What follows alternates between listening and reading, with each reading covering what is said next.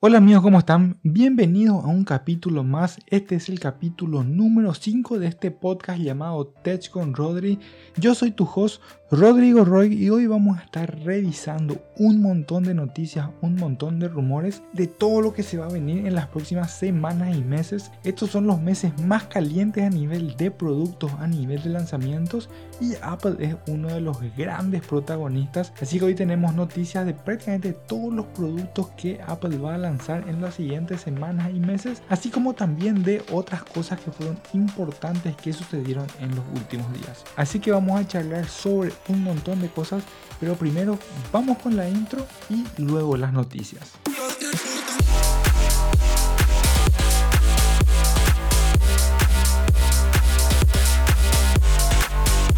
Excelente, en primer lugar para todas las personas que acceden al programa beta, el día lunes 30 de agosto se ha liberado la sexta versión del beta Mac OS Monterrey donde hay un montón de cosas nuevas que ya estábamos esperando. Todo lo que estamos probando la versión beta de macOS, estábamos esperando hace bastante tiempo algunas de las cosas que ya empiezan a estar presentes. Así que veamos en primer lugar, macOS Monterrey por fin presenta Universal Control. Esto es algo que Apple había mostrado en el lanzamiento de macOS Monterrey, donde Universal Control básicamente lo que nos permite es que mediante un teclado y un mouse podamos controlar varios dispositivos en el que por ejemplo el puntero del mouse simplemente con desplazar hacia los bordes de la máquina pueda conectarse directamente a un iPad pueda conectarse de un iMac a una MacBook y así poder controlar muchos dispositivos con un solo sistema de mouse y teclado. Así que es algo alucinante que realmente si uno tiene varios dispositivos puede ser realmente útil. Otra cosa que ha salido también en esta nueva versión es el rediseñado Safari. Safari había tenido ya su primer rediseño en la primera versión de macOS 15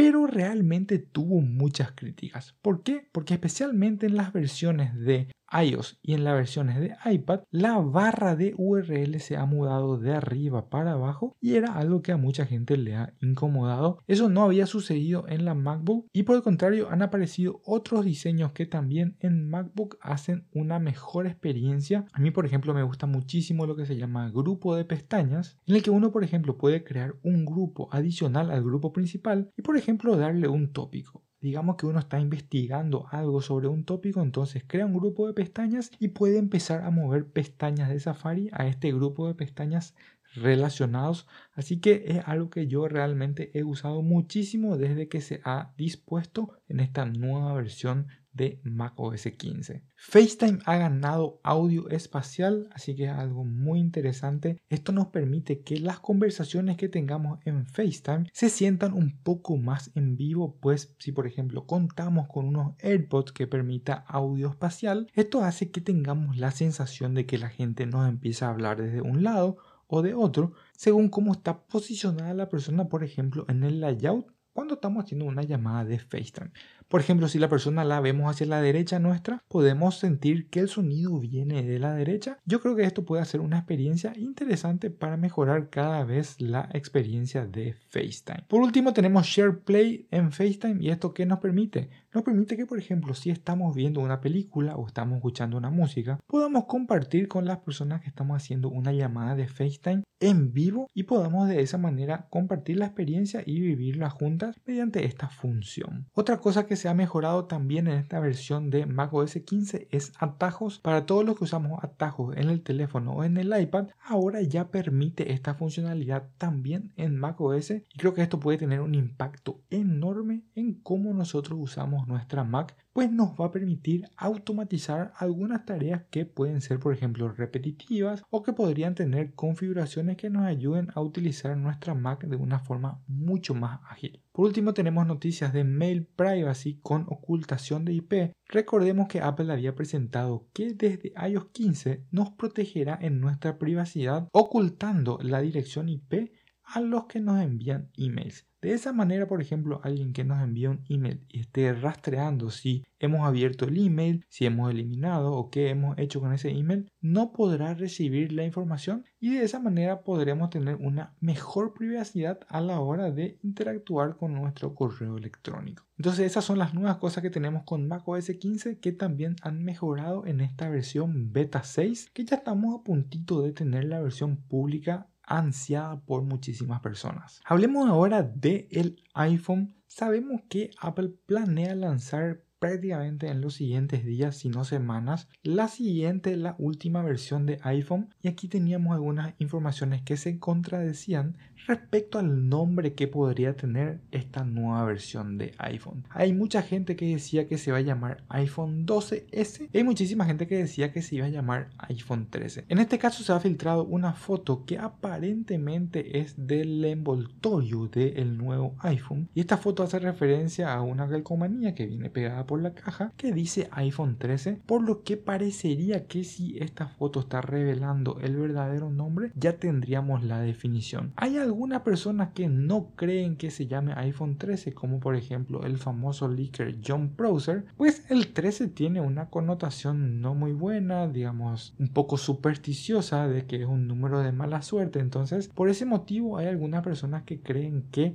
este año no tendríamos un iPhone 13 porque Apple no quisiera usar ese número. Pero bueno, por suerte ya estamos a algunos días más de tener el lanzamiento. Podríamos tener finalmente el nombre que parece un poco irrelevante, pero bueno, es parte de las filtraciones que normalmente tenemos en esta altura del año cerca del lanzamiento. Esta foto había sido compartida en Twitter por Duan Rui, que dice explícitamente que él no es un filtrador, que simplemente ha accedido a esta imagen. Podemos dudar un poco de la veracidad o no para confiar o no en esta noticia. Pero bueno, es algo interesante que se ha filtrado también y se ha difundido viralmente en Twitter. Según leakers que sí tienen un mayor track de éxito como John Prosser o como Mark Gurman de Bloomberg, ambos coinciden en el que este año por los pocos cambios que tendría esta versión de iPhone podría llamarse iPhone 12S. Entre esos cambios se pueden destacar que tengamos una pantalla de 120 Hz ProMotion, probablemente en el tier de versiones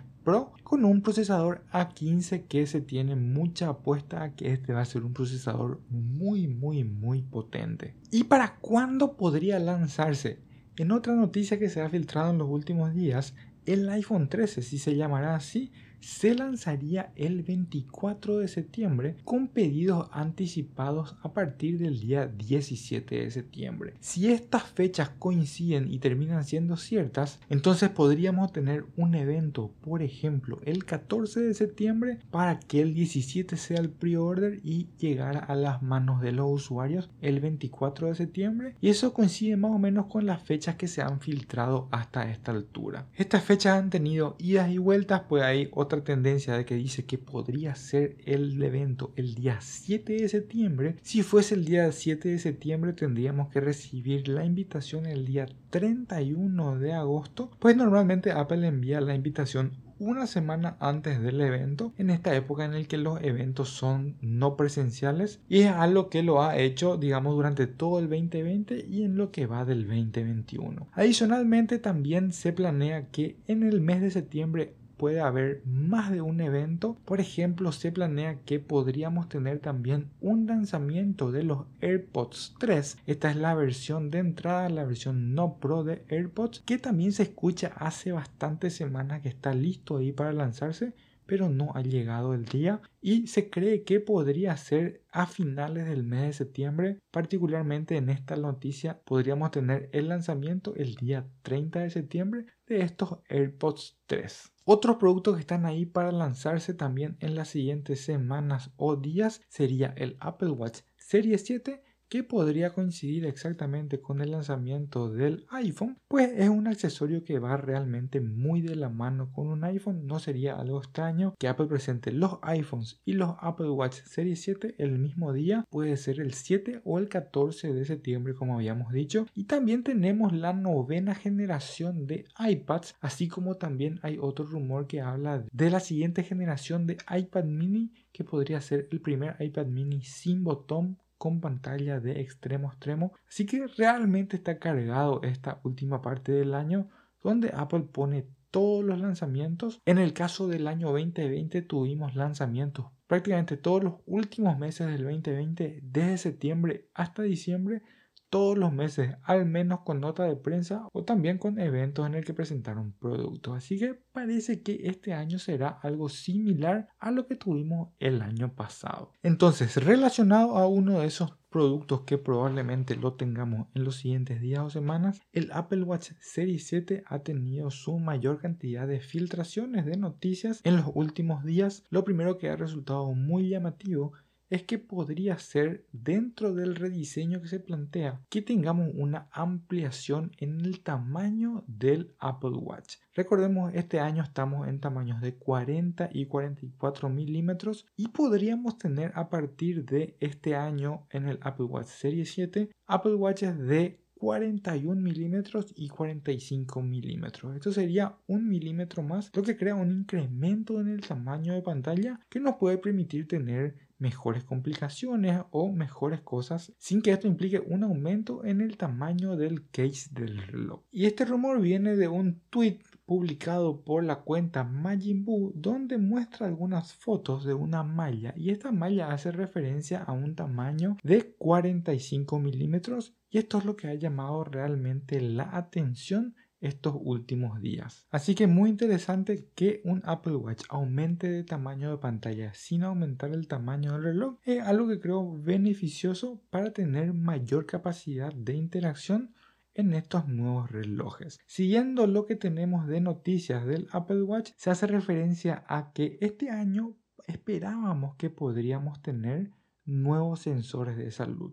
Hasta ahora, todos los años anteriores, Apple había introducido algo más que nos permite tomar medidas de algún índice de salud. Y había algunos rumores de que este año podríamos tener, por ejemplo, un lector de azúcar en la sangre, pero aparentemente, según esta noticia, probablemente en el Apple Watch Series 7 no tengamos nuevos sensores de salud. Tendríamos los mismos. El último que tuvimos es el medidor de oxigenación en la sangre. Y parece, según esta noticia, que para tener un siguiente sensor de salud tendríamos que esperar un año más al año 2022. Respecto al rediseño, lo que se podría decir es que vamos a tener bordes más planos, digamos en una línea de diseño muy parecida al iPhone 12, también al iPad Pro, lo que se cree es que el Apple Watch estaría perdiendo este borde redondeado y tendríamos bordes más filosos. Y estos son rumores que se filtran, pues hay CATs que normalmente se filtran para empresas que hacen cases o que hacen accesorios. Entonces esto es algo que parece tener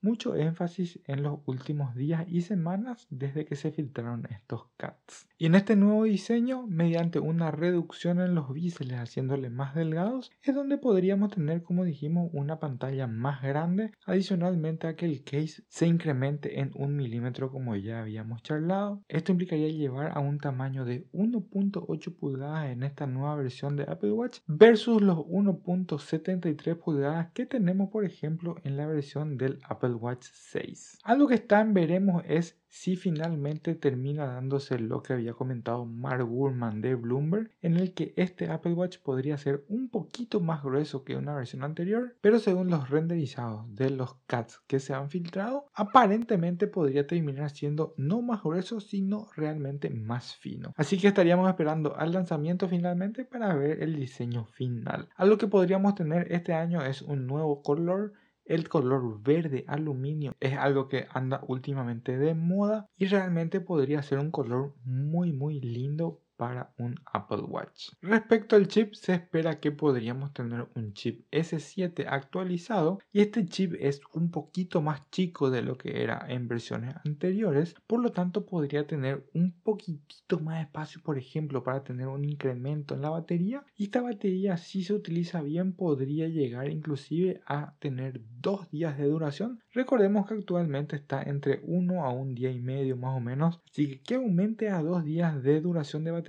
creo que puede ser un punto muy relevante. Charlemos un poquitito ahora de los rumores que se refieren a la nueva MacBook Recordemos que en el año 2020 Apple había lanzado su procesador M1 en estas nuevas MacBook Pro, pero el case y todo lo que implica la máquina no ha tenido ningún rediseño, es exactamente igual a las máquinas en años anteriores. Y también tenemos la versión de 16 pulgadas, esta sí tuvo un incremento de 15.3 pulgadas a 16 pulgadas en años anteriores, pero esta no tiene una versión M1 Así que lo que se cree es que en los siguientes meses, probablemente entre octubre y noviembre, pues septiembre ya está un poco cargado con el iPhone, con el Apple Watch, si es que realmente termina confirmándose esto. Probablemente para octubre o para noviembre tendríamos nuevas versiones de MacBook Pro en 14 pulgadas y en 16 pulgadas, que es lo que nos cuenta esta noticia. Y algo muy interesante es que probablemente sea la primera vez en el que ambas máquinas, la de 14 y la de 16 pulgadas, tengan la misma capacidad de performance en el chip M1X. Y esto es algo muy interesante pues normalmente Apple ha acostumbrado a que la versión de 16 pulgadas o la versión de pantalla más grande sea la versión en la que uno puede llevar los specs al máximo y la versión de pantalla más chica normalmente no permite llevar los specs a lo que permite la versión más grande. Parece ser que esa historia ha llegado a su fin y este año podríamos tener la misma configuración del chip M1X en la versión de 14 pulgadas y en la versión de 16 pulgadas. Esto es algo que ya pasó el año pasado cuando la MacBook Air tuvo la misma exacta configuración en chip que la MacBook Pro entonces podríamos ver algo similar entre las versiones de 14 y de 16 pulgadas y esto haciendo referencia por supuesto al chip M1X. Que estas máquinas tengan alguna diferencia también se podría dar por ejemplo en el almacenamiento, se podría dar en la RAM o también por ejemplo se podría dar en la capacidad de procesamiento gráfico. Pero como ahora tenemos un System on a Chip, o sea, todo integrado en la misma pastilla tenemos el CPU, la GPU y la memoria RAM, podría ser por primera vez que tengamos versiones del Apple Silicon muy similares entre 14 y 16 pulgadas, donde podría haber por ejemplo una diferencia es en el almacenamiento máximo que podría llegar una y otra y probablemente por el tamaño del chasis también tengamos diferencias en la duración de batería como ha pasado en versiones anteriores. Hay muchísima gente que compraría la versión de 14 pulgadas por comodidad, por transportabilidad y a veces inclusive por un poquito de mejor precio, pero no lo hace porque esta máquina no permite cargar los specs al máximo, así que creo que eso podría llegar a su fin según lo que cuentan estas noticias. Otras cosas importantes de esta nueva versión que podríamos ver es una pantalla mini LED Va a ser la primera vez que tengamos una Mac con esta tecnología de pantallas. Hasta ahora hemos tenido Retina, pero la pantalla mini LED que ya está presente en el iPad Pro en la versión 12.9 pulgadas es una mejor pantalla que permite un mejor contraste y negros mucho más profundos. Así que haría que esta pantalla de la MacBook Pro sea de mucho mejor calidad. Otra cosa que se espera es un lector para SD card nativo, o sea, ya no vamos a necesitar un dongle para poder leer SD card y también podríamos tener finalmente un puerto HDMI full size también integrado al chasis, de manera que estos dos puertos muy utilizados por mucha gente ya no tendrían que ser accesados a través de un dongle sino directamente desde la Mac. Así que esto es algo muy interesante que creo que si Apple lo termina haciendo conjuntamente con la eliminación del Touch ID, podría ser una máquina casi, casi, casi perfecta, Apple aparentemente estaría escuchando a lo que todos los fanáticos, a lo que todos los usuarios de estas Mac les hemos estado pidiendo por los últimos años. Bueno, parece que Apple finalmente ha escuchado a sus fanáticos, a sus usuarios y podría traernos esta máquina finalmente en este año 2021. Por último, charlemos de algo que me ha llamado mucho la atención, me ha puesto muy feliz. Hay un juego que se llama Mist. Este juego tiene varios años, yo creo que lo había jugado hace varias décadas. En la primera versión, en las primeras máquinas es un juego de acertijos, es un juego súper divertido en el que la historia es muy interesante, como que uno va desarrollando la historia a medida que va jugando. Y lo nuevo es que se ha hecho un remake de este juego Miss y esta versión está optimizada para M1 con capacidad 4K. Así que un juego clásico, un juego que muchos de mi generación recordarán haber jugado en esas primeras máquinas allá hace varios años con los primeros aceleradores gráficos. Bueno, ahora tenemos esta nueva versión desarrollado por la empresa Siam y con soporte M1 en Metal 2.1, así que es algo que me ha encantado esta noticia y un juego que lo estaré jugando probablemente en las siguientes semanas. Es un juego interesantísimo si nunca escuchaste de misterio, uno va resolviendo acertijos, va avanzando en la isla y uno finalmente se va dando cuenta que el papel que uno toma en la historia se va escribiendo a medida que vamos jugando. Así que muy interesante, si nunca has jugado te lo recomiendo, muy divertido y bueno, ahora optimizado para M1 y con capacidad 4K en este remake súper interesante. Recomendadísimo este juego, me va a llevar años atrás a rememorar cuando he jugado esto por primera vez. Y bueno, estas son noticias que tuvimos esta semana muy interesante lo que se viene en los siguientes días, en las siguientes semanas.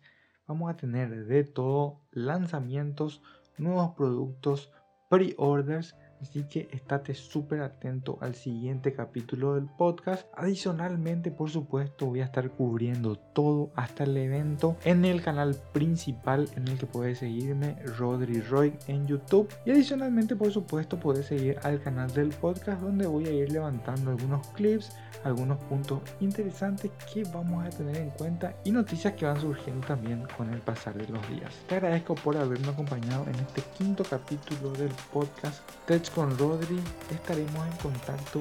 Muchas gracias por acompañarme hasta aquí. Nos vemos. Chao.